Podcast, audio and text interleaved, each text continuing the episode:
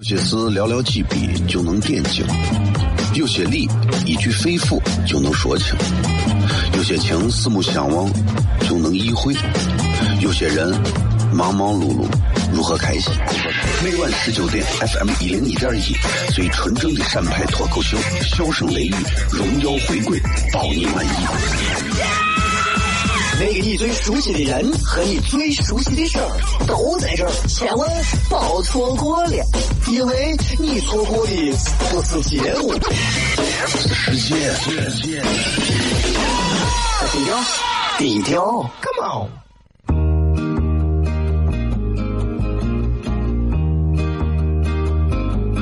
我的爸爸是个伟大的人，因为他能给别人。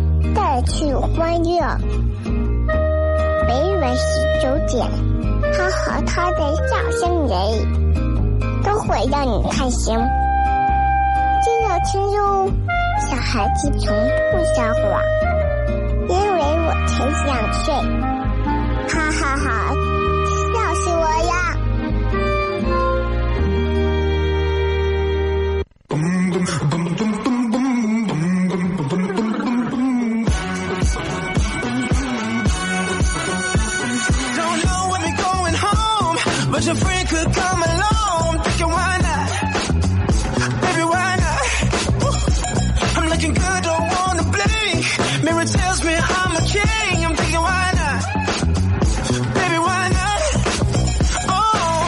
好了，各位好，这里是 FM 一零一。点一，陕西秦腔广播西安论坛在晚上的十九点到二十点为各位带来这一个小时的节目《笑声雷雨》。各位好，我是小雷。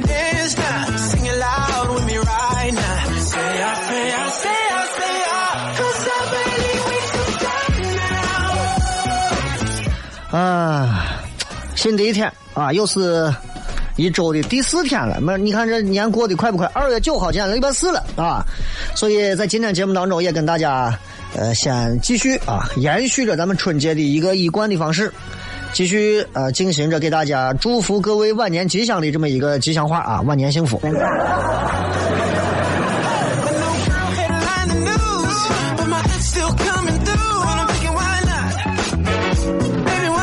长一段时间以来啊，其实啊，我一直有一个有一个小小的担心，担心啥呢？我觉得啊，其实随着年龄的增长，我觉得我会越来越越来越和这个时代脱节。以前我从来不这么认为，以前我从来不这么认为，以前我一直觉得我嘛。做娱乐做这么长时间，我能跟人脱节？现在不敢这么说，很有可能我随时随地会脱节。代沟这个东西，并不只发生在我们和父母之间，当我们成为父母的时候，我们和孩子之间的代沟也会越来越大。代沟啊，啥时候都有代沟，对吧？那一个伙计给我举了个真实例子，说代沟这个东西，他我说我代沟这个太可怕了，他说你错了，代沟才是最不可怕的东西。我说代沟为啥不可怕？他说我一回，这应该都是在呃一一三一四年的是一四年那会儿，我出差坐的是火车，单位不给坐高铁啊，不给坐坐火车，坐的卧铺。晚上关灯要睡觉呢，我就在上头，我是我在因为单位给买的票是比较好的啊，但我是下铺，中铺上铺。上铺个妹子，你看，准确说是中铺的妹子，就我躺着，她在我上面这一层铺躺着。妹子，妹子应该是个九三九四年的，戴个耳机啊。然后我晚上都睡觉了，妹子可能是那会儿也是干啥呀？也不是直播吧，也反正就是一个人对着我在玩唱啊啦啦啦啦，烦死了。我是无法容忍在睡觉的时候，一个女娃在旁边，就是那种声音不大，但是刚好钻到你耳朵里那种声音，就在旁边。哒哒哒，也许牵了手的手，就那种。啊，把伙计烦的，伙计说：“明天一大早还要谈生意，你这这女娃在这把人能烦死。”反正别人都睡的啊，整个车厢鼾声四起，哈都在睡觉，他也想睡，睡不着啊。女娃在上头，他刚好钻到耳朵里，没办法，咚咚咚咚，使劲敲了头上床板，敲了四下，咚咚咚，女娃没动静说听的这么大声，他都听见他耳机里的节奏鼓点，就这种，就这种，那那那那那就这种鼓点，没办法，又敲了几下，女娃耳机一摘，探个头，说咋了？俺伙计也是，妹子，几点了啊？能让哥睡一会儿不？女娃一看周围都在睡觉。想了想，一看，呀，伙计长得不错，说行，那你上来。打这次之后，俺伙计觉得代沟这个东西非常好。当然这是个段子啊，这是个段子，就开个玩笑，就是同样一句话，可能会在不同的场面。可能会有不同的一些笑点，所以我有时候经常会担心，就是因为代沟的问题，导致我跟现在很多更新鲜的资源、很新鲜的一些信息脱节。不过目前为止还好，啊，很多新的东西其实我都会第一时间看到，因为网络嘛，啊，但是有一些东西啊，是随着年龄增长你无法剔除掉的东西，比方说操心，操心，我就想想我说我这个人啊，操心操的多，为啥？你看我家。你比方我媳妇从来手机没电了，这才想起来充电。我从来家里所有的手机啥，我都会提前想好该充电。晚上废的都已经眼睛睁不开了，还要摸着过去把手机拿出来放到眼睛跟前绕一下，一看没电，赶紧把线换上再充上。我是这种操心的。那有不操心的人，那就肯定要有操心的人，对不对？啊，女娃也是哪个女娃？你说你，哎，我这个人从来不操心，那你要找一个能替你操心的男朋友嘛？这是最基本的。这个是前两天发生的事情，应该是在周一、周二的时候。那上节目那两天晚上，哎呀，我没睡好。伙计问我：“你咋了？”我说：“哎，也是晚上的问题。”伙计说：“咋了？你也遇见那哼歌的女娃了？” 我说：“我操心的很。”哎呀，隔壁邻居打娃呢，啊，妈妈我不敢了，妈妈我不敢了，打娃呢，哭的啊，死去娃了在这哭。深更半夜打娃，你说你本来就是对吧？不好，家长也不要干啥都打娃。然后俺伙计说：“你是有病吗？操心这干啥嘛？哎，人家打个娃关你啥事？你自己不费好。”我说：“你真的职业病，职业病。我操心操了一晚上。”他说：“你想啥呢嘛？”我操心，我想，因为他屋俩娃，二胎嘛。我想打哪个娃？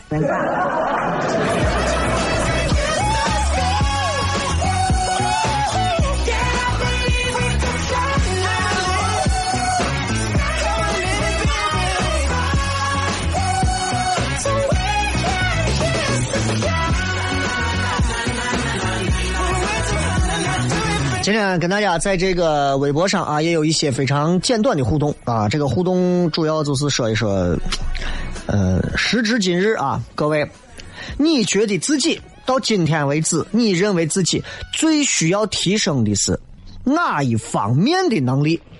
哪一方面？各位好好想一想，到目前为止，你认为自己最需要提升哪一方面的能力？我拿我来讲，其实。我需要提升的地方太多了，啊！现在越来越觉得自己需要提升的地方越来越多了。你比方说，我觉得待人接物的油滑，对吧？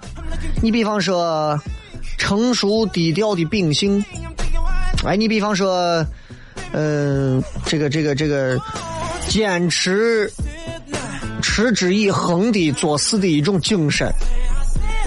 还比方说，具备着那种匠人做事的一种态度和钻研的劲儿，我觉得我要提升的东西非常多。不知道各位啊，在哪些方面觉得自己需要提升？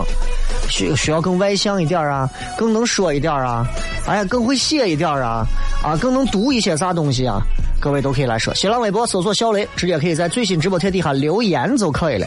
另外，微博、微信大家都可以搜索小雷，还有糖蒜铺子啊。明天要给大家放票，回来之后继续笑声雷雨。有些事寥寥几笔就能点睛，有些理一句肺腑就能说清，有些情四目相望就能意会，有些人忙忙碌碌如何开心？每晚十九点，FM 一零一点一，最纯正的陕派脱口秀，笑声雷雨，荣耀回归，保你满意。那个你最熟悉的人和你最熟悉的事儿都在这儿，千万别错过了，因为你错过的不是节目，世界，世界，低调，低调，Come on。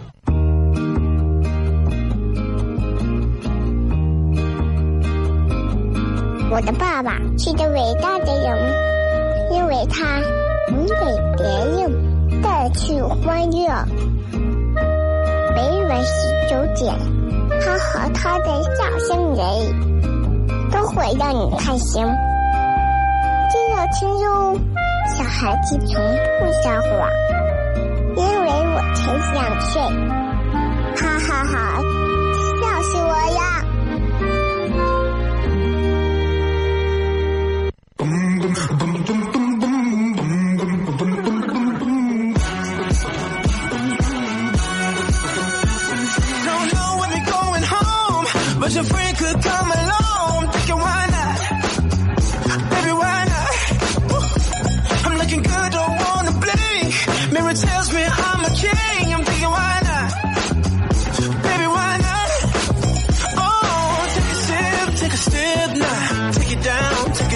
欢迎各位继续回来笑声雷雨各位好我是小雷。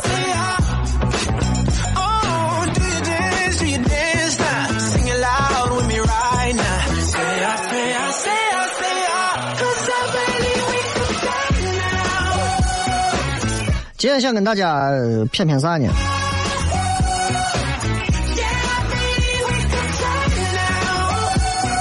嗯叫我想一想叫我想一想这个嗯、一二三四五，呀，因为每到礼拜四，我就想跟大家聊一些轻松的话题，但是我又准备了很多很多类型。每次你很多人说小雷，你这节目都是咋准备的？我说都是到眼巴跟前，话筒一推开，我突然就冒出来一些话题。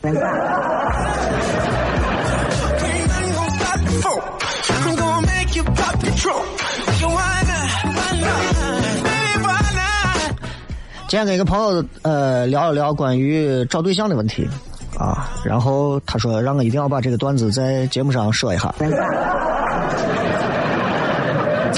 女娃找了一个找了一个男娃，说各方面都不错，同龄，然后呃这个长沙人啊，我一听我说杀人犯。嗯、不是杀人犯，怎么还长沙人呢？这杀人杀一次都对了吗？还长沙？啊，湖南长沙的，然后啥都挺好的，就是跟男娃有时候说不到一起啊，吃个火锅吧，男娃要算钱啊，吃剩的东西吧，男娃要把菜留下去，要不给楼底下的保安，要不然给第第二天给公司员工。女娃觉得就不至于，两个人可能在这些点上过不到一块儿，笑点上也玩不到一块儿。女娃比较爱开玩笑，男娃就完全没有笑点的这个捕捉器啊。女娃说：“哎呀，喝水的时候你把那个小指头能不能放下来？”啊，然后女娃当时就说了一句：“小指头放下来，你的内心你看得是住了一个小公举。”然后男娃就说：“哎呦，你还会说我们长沙话嘞？”在长沙那边，公主就是念公举的。啊，所以其实这是一个事儿啊，但这个事儿不是不是最重要的，就是借着今天这个事儿，其实我想聊一聊，就是人啊，人啊，你看，不管这个人装成什么样子，能成什么样子，干成什么样子，你会发现，你对这个人评价再高或者再低，看他找什么样的对象，去了解他的择偶观，你就知道他是一个什么样的人，对吧？一个人，他的气质可能是装的，他可以装气质。哎呀，整天就可能是一个一天学没上过的，天天穿着高档的燕尾服出入高档场合，喝的是鸡尾酒、白兰地、红酒、洋酒，可以装出来。修养可以装，对吧？哪怕是一口闪普，哦，新年快乐，对吧？可以。品味可以装，那些在高档场所出入的，都都是那个样子的吗？不一定。而且我跟你说，十有八九都不是。装深度，对吧？你像我经常会装深度，啊，经常把一些话明明很简简单、很浅薄的一句话，我非要说的很深。比方我经常给大家聊一聊关于井的事情，因为井很深嘛，对吧？Oh? 不管怎么说，这些方面人都能装，但是择偶观最真实、最赤裸，谁也装不了，是没有任何办法假装的。再给大家举个例子，那个伙计跟我同姓，也姓张，那，也是男娃也是一心就是想结婚，找不到一个比较呃理想的一个女娃，咋办呢？去俺同事。俺同事里头有年龄大一点的，有碎娃，找了个当中一个大姐，特别热心的一个大姐，好像每个单位都会有这么几个比较热心的大姐啊，俺单位也有。说行没问题，大姐给你帮忙了啊，咱俩小张想找个啥样的，你给大姐说。然后就问啥喜欢啥样的，人伙计姓张嘛，就说，呃，我没有啥要求，啊，皮肤白就行了，对吧？很多男娃应该都是这吧，觉得白嘛，我也喜欢女娃白一点，对吧？谁喜欢女娃长得跟我非洲人？当然，现在很多女娃喜欢美黑啊，那是另一回事情。但是很多男人都喜欢女娃白一些，尤其咱唐朝遗风下来的这种习俗，很多西安人都喜欢女娃要白白胖白胖的，好养生男娃旺夫。所以我不理解啊，我不理解很多女娃明明腿瘦的跟个火柴棍一样，天天喊着要减肥，其实真的都是把时间花到矫情上了，毫无必要。有我时间运动运动，有我时间多去做一些更多的社交活动，多好。然后相亲给他介绍了一个皮肤很白的，俩人相亲嘛，谈了几分钟，伙计颠了，窜了，问他咋回事？呃，那女娃皮肤是白，确实是白。有个小缺憾，脸上有个痣。然后大姐一听说，你发我呢啊？脸上别说脸上有个痣了，哎，我脸上就是长个痦子，长个闷头。首先人家白呀。又不是我给你介绍来一个长得那么黑的，你说你你要白他是黑的，哎，他整个头上长了一颗痣，对吧？又不是这。拿着，伙计接着说说，哎，其实我要求也不高，啥呢？就是就是脸啊，就能给我，就是给我剥了皮的我鸡蛋，哎，水润。就是电视里头女明星不都是水润光泽无瑕吗？哎，我其实想要一种。大姐一看说：“这吹毛求疵的太过分了，没有办法，说挂了电话就再不理了。说我给你把人情打了，你这弄啥呢？继续找，继续找，居然先就是些啊，让他真的寻了一个长得白、惊为天人。女娃脸蛋长得确实漂亮，五官立体，鹅蛋脸、鸭蛋、鸡鸡蛋，反正蛋蛋脸。”啊，艺术品，女娃脸蛋长得也漂漂亮亮，伙计高兴的。好，订婚，婚期快到了，选戒指，啊，选戒指，跑去商场选戒指。恰巧西安最热的那几天当中啊，就是供电负荷比较大，有的商场临时停电了，断电了。他们在这挑戒挑戒指的时候，空调出故障断电，热嘛。俩人待了一会儿，一身汗，伙计也是背后一身的汗，女娃也是一脸的汗，拿着纸巾擦汗，一擦一擦，把妆给擦掉了。然后呢，伙计一看，傻了，满脸的雀斑，赶紧找个借口窜了，然后婚事就告吹。你想，你能想象到吗？他都不知道这女娃的脸是化妆化的，他也不知道那女明星，哎呀，你看压浅阿曲，我都是化妆化的。我有几个女娃真生出来都是我化妆、摄影技术、灯光、后期做出来的。所以你想，一个男人能无知到这种程度的有吗？当然有。你以为这个生活当中现在没有？大有人在，超出想象。这个事儿还没完。俺这伙计失败几回不气馁啊，继续接着找。年龄也大了，心中也比较忐忑啊，厚着脸又找到这大姐啊，说说说说，能不能把脸上只有一颗痣的妹子再介绍一下？大姐说可以啊，不过伢娃已经两岁了。伙计听完脸都绿了，但是呢，还是不认猫，啊，还是没有吸取教训，接着找自己梦寐以求的姑娘，到现在还是单着。我说你找啥样的嘛？我就喜欢女娃，就是那种脸呀，瓷娃娃一样或者啥。我说你到我外头我慢摇吧夜夜店迪厅里头，你去看，喝上两瓶马尿，你绝对看哪个女娃都是我样子。对吧？我觉得其实通过择偶，其实是能看出这个人的一些品格来。呃，还是拿邻国日本，日本的松下电器的这个创始人松下幸之助，我们应该很多人听过他的一些这个文字啊，包括他的一些语录。他他说过一次，他说他说不管是谁，只要能懂得随时的反省，一定都能成功。不管是谁，你说你连反省都不会反省。那成功也得失败。当然，这个反省是真正的反省，因为当你懂得反省，你就知道说下一步你该咋做了。哪些事儿不能做，哪些事儿绝对不能做，哪些事儿不做。人就是要这样才能成长成熟。那像这，俺这伙计，像你跟我同姓，我就丢脸。偏执，偏执于女人的外表。女人的外表有那么重要吗？啊，有那么重要吗？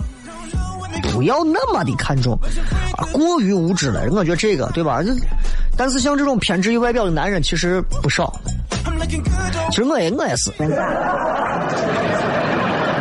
但是我不是只看外表，我不是只看外表。啊，你说你说你说我把别人说完，我说我不是，别人肯定要骂我。其实我也是。多男人跟我一样，尤其是现在在社会上，可能以前没钱，现在有点钱了，有点成就的，其实越是这样，更看重女人的外表，看重颜值、肤色、身材，对吧？三观、修养、人品，内在的可能不看重。这说明了啥？说明其实这个男人打骨子里，他其实是非常肤浅的，他把人当成了一种消耗或者是一种使用的工具。哎，我觉得我想买一个好看的包，我就是看好看。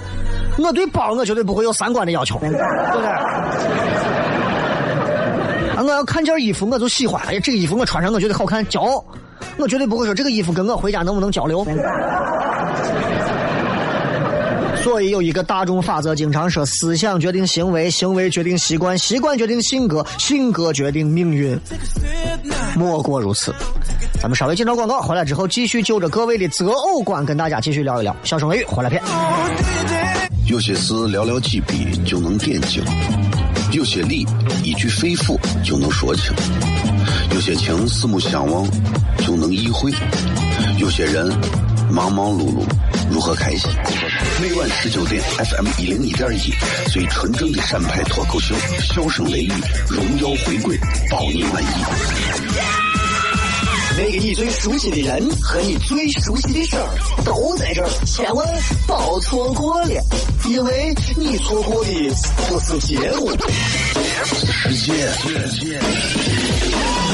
低调，低调，Come on。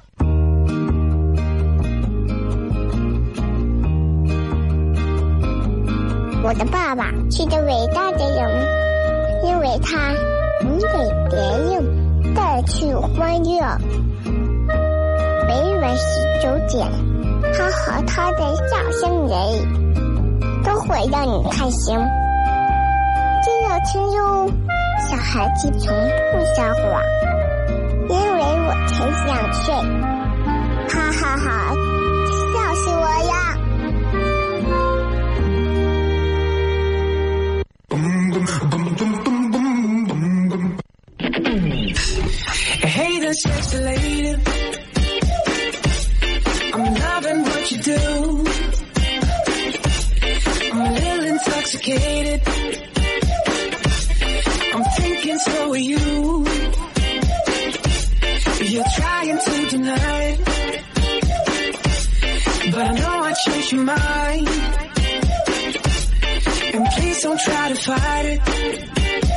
here.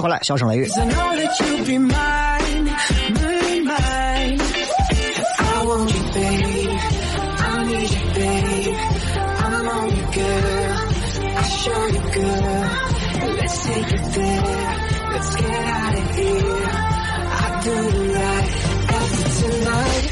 I love 择偶观这件事情上，每个人一生当中应该都会在脑子里要过一下，除非你说我这一生当中，我不想不想谈或者不想啥，对吧？今天跟大家聊一聊关于择偶观的话题，是因为这个世界上很多东西都能装，人呐、啥都会装。吃饭的时候给你递名片给你装的自己是金融大鳄的，装的自己是上亿公司的 CEO 的，干啥的都有，装的自己有品位、有格调、有谈吐、有儒雅的都有。但在择偶观上，一目了然就能看出来啥样的人。有的人再有钱再咋，对吧？那外头媳妇一堆，足见其人，就是这样。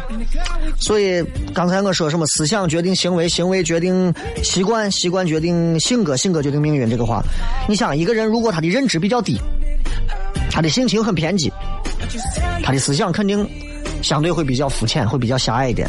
那这样来讲的话，命运就爱摆这样的人一道，一道一道又一道，对吧？这就是思想决定命运。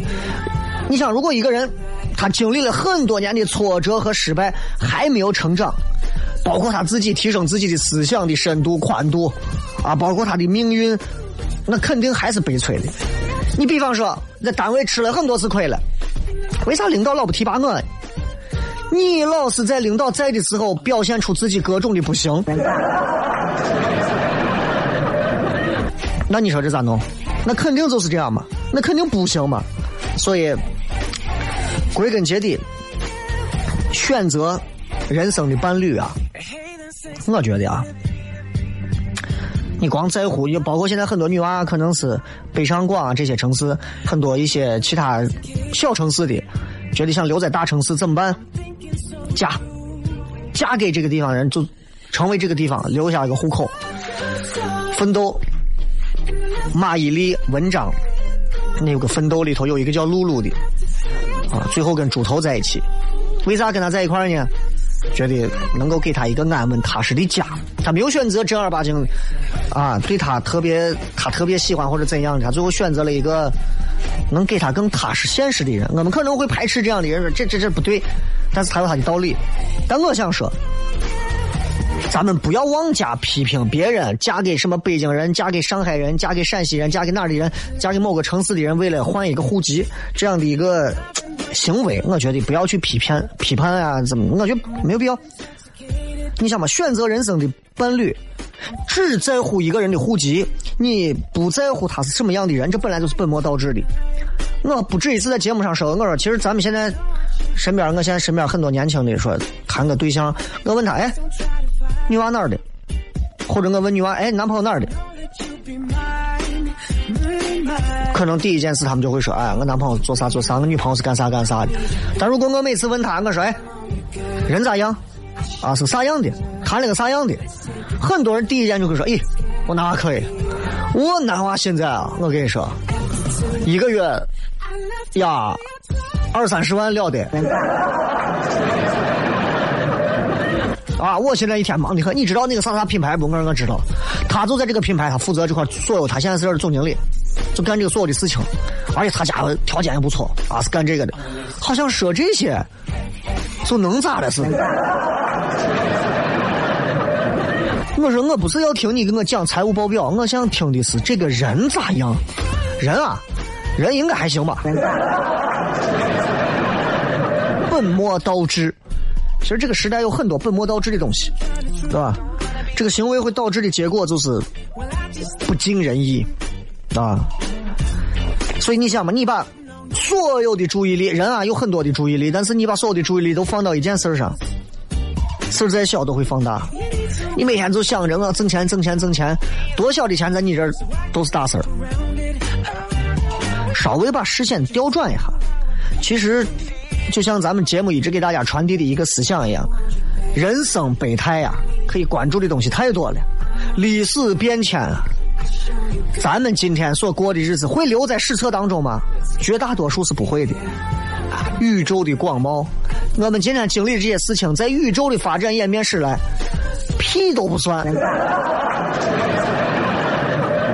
你就算说，哎呀，我们公司现在已经上了新三板了，啊，我们电视最近收视率突破了多少？啊，我们单位最近啊一个月的流水现在能有咋样？在宇宙的发展演变过程当中，真的这东西真的 piece of shit。所以，回头把这些东西看完，你再去看看为你为他着急的这件事儿，你就会发现，你不会死在这个小事儿上。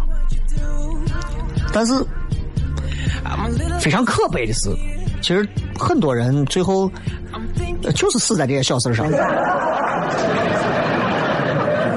对吧？所以刚才我说找对象。可以装气质，可以装涵养，装品味，装深度，别人都没有办法评价。现在我们对于很多人的一些评价，咦，这个人有文化，这个人有才华，这个人能怎么样，我都觉得很假。就像很多人听我节目听完之后说，小雷呀，很有才华，很有本事的一个小伙，我是否定的。你们凭啥这么说我？第一，我没有啥才华，也没有啥本事。第二，论口才来讲的话，能像我这样说话滔滔不绝的，安利的那帮子比我厉害。所以，其实从思想的深度和宽度，到我的气质、修养、品味深度、才华各方面，我都很差。所以我每次听到别人那样夸我，只能说你对我了解很肤浅，因为我也是个很肤浅的人。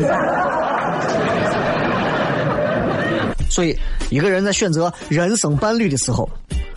如果光在乎的是相貌，在乎的是收入，在乎的是户籍，这个人思想层次肯定不高。你以为没有这样的男娃吗？哎，最近谈个妹子，妹子长咋样？咦，前凸后翘，美的很。我跟你说，绝对可以。如果一个人选择人生伴侣时候，在乎的更在乎的是三观、修养，或者是人品这些内在条件，这个人的思想层次不低，他要的东西不一样啊。我谈个女娃，人家问，哎，你女朋友咋样？孝顺父母，而且对很多事情上有大是大非的这个大局观。哎，那证明你看人看得更准。你知道你要什么样的女人？有一种是女人，有一种是可以当母亲的女人，对吧？所以思想层次的高低，最终就决定了一个人的行为。乃至最后是命运。换一句话说，什么样的思想，你有什么样的生活。你看我最我一直爱看《亮剑》，《亮剑》里头李云龙找两个媳妇儿，这两个媳妇儿说心里话，都是厉害的两把刷子，都很厉害。啊，如果说你看之前的秀琴，秀琴最后说李云龙向我开炮，你要不向我开炮啊，你就什么都不是，我就瞧不起你。然后李云龙操了。二连长，你他娘的意大利炮呢，对吧？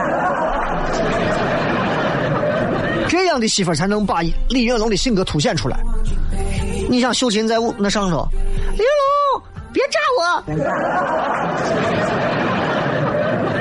你把我炸坏了，我还怎么给你生孩子，对吧？那完蛋了。平安县城打不下来了，李云龙可能都被日本人都干掉了。同样，后来的这个啊，田宇，小田。也是很有文化，能够包容李云龙的很多东西。而在择偶观的问题上来讲的话，他欣赏李云龙的是这种这种将军气质，这种王者霸气。所以到最后，《亮剑》这部小说里头，李云龙最后在可能是在文革期间啊，然后最后李云龙就自杀了。第二天，田宇他媳妇儿也自杀，割腕也死了。他觉得他不能一个人苟活在世。啊，最后把田宇的尸体抬出来的时候，所有人都说这女的下手太狠了，整个手都快被割断了。所以你可以想想，什么样的媳妇和什么样的老公，两个人能走到一起，这是什么样的一对两口子？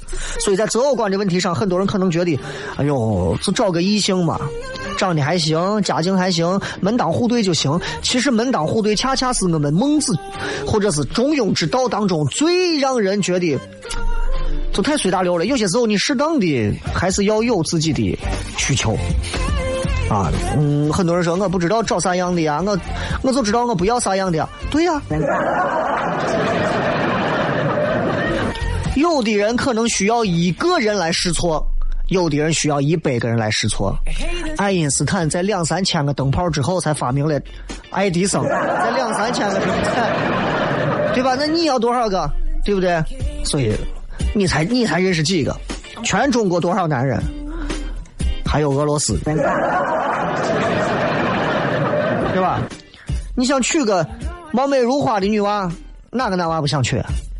我也想娶，我每年都想娶一个。问题是可能吗？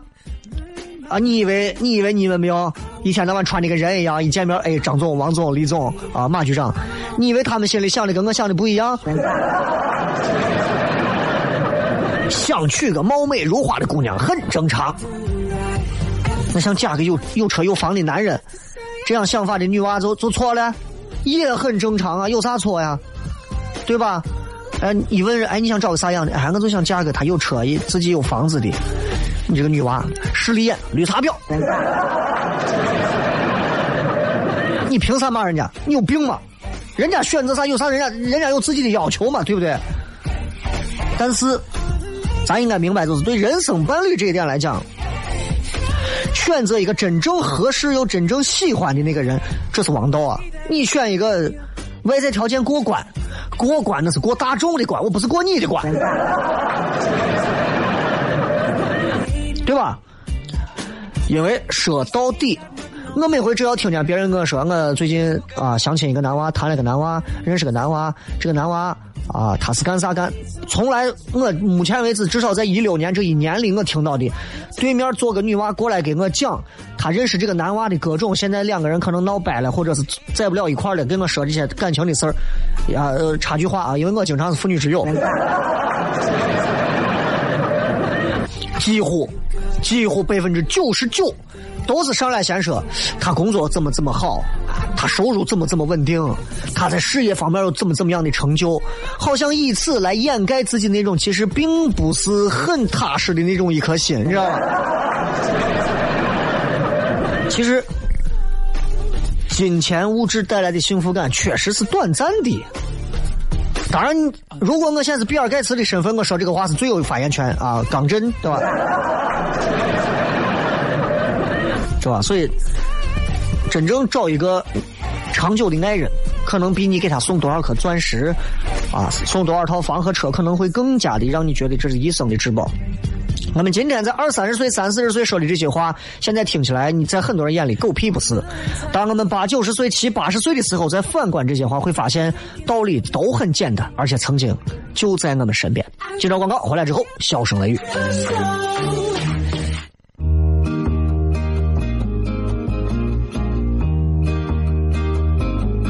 我的爸爸是个伟大的人，因为他能给别人带去欢乐。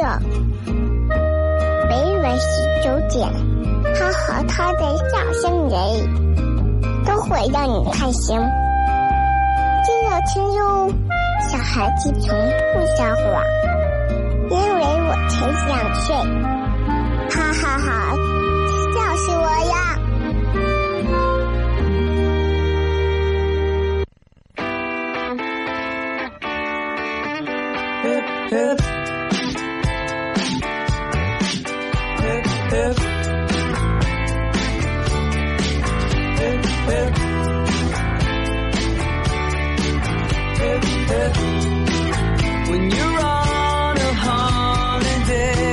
继续回来，笑声雷雨。今天跟大家讲了讲关于择偶观的一些话题。其实这些话题，呃，不该在我们的节目当中讲，应该是在一个婚恋节目里头讲。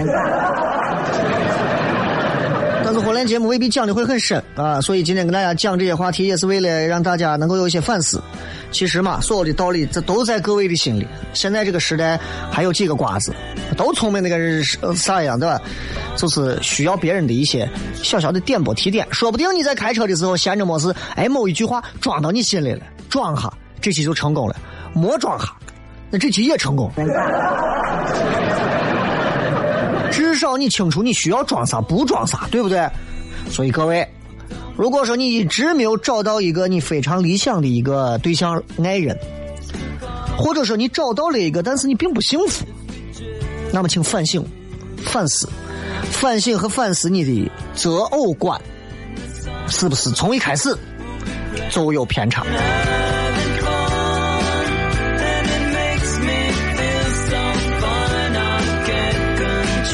但愿各位的思想没有扭曲，但愿各位的择偶观也没有被拉低，但愿各位的命运一帆风顺。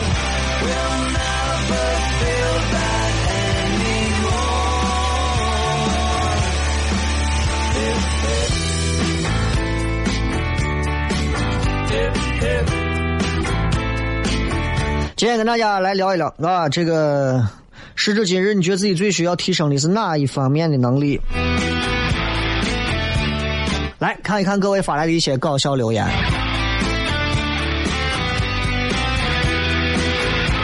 扯不尽的缠绵说，考试作弊方面的能力我一定要提升。魔高一尺，道高一丈啊！考试方面能力你再提升，对吧？以后考场可能进来之后就光让你穿个三角裤头进来，就监考老师也不在，你抄嘛，随便抄。哎呀，除了生物课上，对不对？除了生物课上生殖与发育那一堂课你可以作弊，随便抄。这个问你纯盘说知识储备，别人问个啥个老不知道。知识储备需要增加，这需要每天日积月累的东西。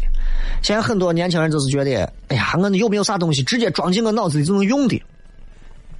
啥东西？吃一顿饭，可能上个厕所就出来了，还能留下一些养分在身体里。可是脑子这个东西，需要日积月累给它刺激。给他输入，然后他才能存下少量的精华的有用的东西。你看一本书能记住的，绝对不是百分之一百，百分之十厉害，算你厉害。杜十娘说：“我想提升的是节俭，我太能花钱了，作孽呀！省钱这件事情上，在如今啊，我觉得。”这也不是个太难的事情吧，省钱嘛，对吧？你可以把钱交给一个你信得过、信不过的一个电台著名主持人花。你想省钱，你一个月如果三千块钱工资，你把两千块钱你放到我这儿啊，然后给自己每个月定上五百块钱的花销，我就不信了。不坐车，早点起，每天吃的少一点，过的日子苦一点。一年下来，我把所有的钱再退还给你，你得谢谢我。人之所以不节俭，就像人之所以觉得对象还可以再找，就是因为还有退路。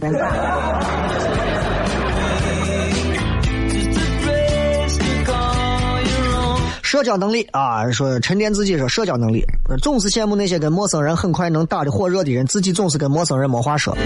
你跟陌生人没话说，最大的一个原因是因为你。呃，你可能看到你头上没有啥需要推酒的任务。西娃说各方面，雷哥，像我这么完美的陕西小伙可不多了。雷哥算一个，四合窑摇头算一个。四合窑不是一个摇头啊，四合窑是在过去有这么四年窑，四四合窑的北边再走一段叫还有个六合窑。所以我觉得其实。需要提升的东西很多啊！我相信每个人都有自己想要提升的一方面。咱再看一看啊，这个青椒炒蒜苗说情商，提升情商。你看，当有的人能意识到自己要提升情商的时候，就知道自己在某些方面做的事情，自己回头躺床上想，都觉得咋的，我咋能干这么丢脸的事情？呃，舍本逐末，学历，因为身边重要的朋友都是蛮优秀的，而无奈我是个学渣。学历，那你可能就要为了学历而付出一些时间、精力或者是金钱啊。这个其实我是这么认为的，我觉得人呐，可以先把一基础的学历修好，然后到社会上去修能力。能力到的时候，感觉差不多了，可以再去填补和充电自己的学历。当然，有些能力更强的人，可以在进步学历的同时，同样去进步能力。这种人在这个社会上其实就更厉害了。很多企业家，一边是 MBA 的一些同学学生学的啥，另一边在企业还做着管理或者啥，你人家照样对吧？你们这天天上着课还要逃课出去玩玩游戏。陕西说听英语老师讲课还不瞌睡的能力需要提升。英语老师讲课会瞌睡，那证明英语老师讲的没趣味。没有一个人会在一堂有趣的课堂当中睡着的，除非你昨天晚上一晚上没睡。好笑、有意思、好玩的课，没有一个愿意睡觉的，都会觉得自己坐到课堂当中又值得，又是一个学生，又愿意上课，多好。我也想，我现在真想回到学校里头，啊，跟我们学校里头的一个班可能只有三四个男娃啊，一个学期一个学校里头整个一级啊一两千个男娃，七八千的女娃，大家在一个班里头互相学习，那种感觉是真好。红酒小女人说：“需要我想需要提高的是语言表达能力。我想像雷哥一样，能喷，能吹，能吹，能喷。你在你屋后院弄个喷泉吧。”女汉子说：“我想要提升的是气质，气质不用说刻意的提升，某些特定场合可以装。”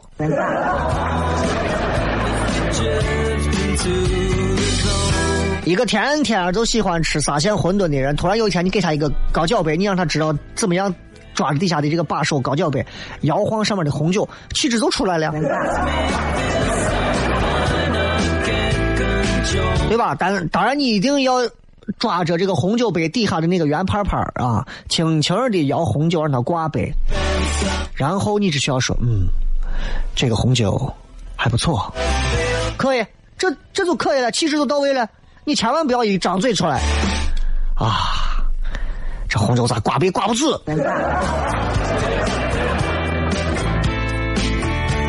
这个是性格和忍耐力，性格需要提升，忍耐力需要提升，那证明你自己可能还在某些领域当中处在一个中下游的阶段。那么该忍还是要忍，啊，忍字头上一把刀，能忍时候就要忍，不能忍时再想想，再忍一忍。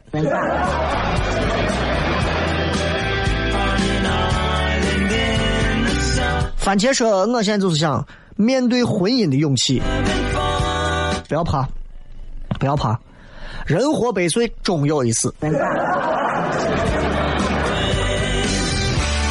大毛说：“还是需要沉淀下来，容易急躁啊，没有城府啊，和老道的人打交道容易露怯。跟老道的人永远不要玩老道，就是拿出最真诚的一面，最简单、最浅的一面，跟他好好的交流就可以了。”其他那些都不重要。你跟一个特别资深的多少年的闯荡商场的一个，你跟他，你就讲我要啥，我不要啥，我会啥，我不会啥。反而你真一点你吃亏的东西还能少一点你在这儿跟他绕，人家跟你绕，两个人互相绕，绕到最后干啥？两个酒托互推。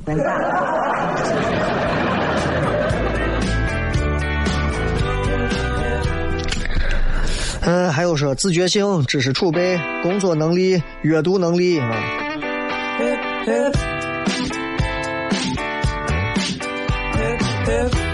说我上高中，我的篮球队的队长啊，已经一米七八，已经可以扣篮了。我最想好好练练弹跳，争取有资格跟雷哥斗个牛。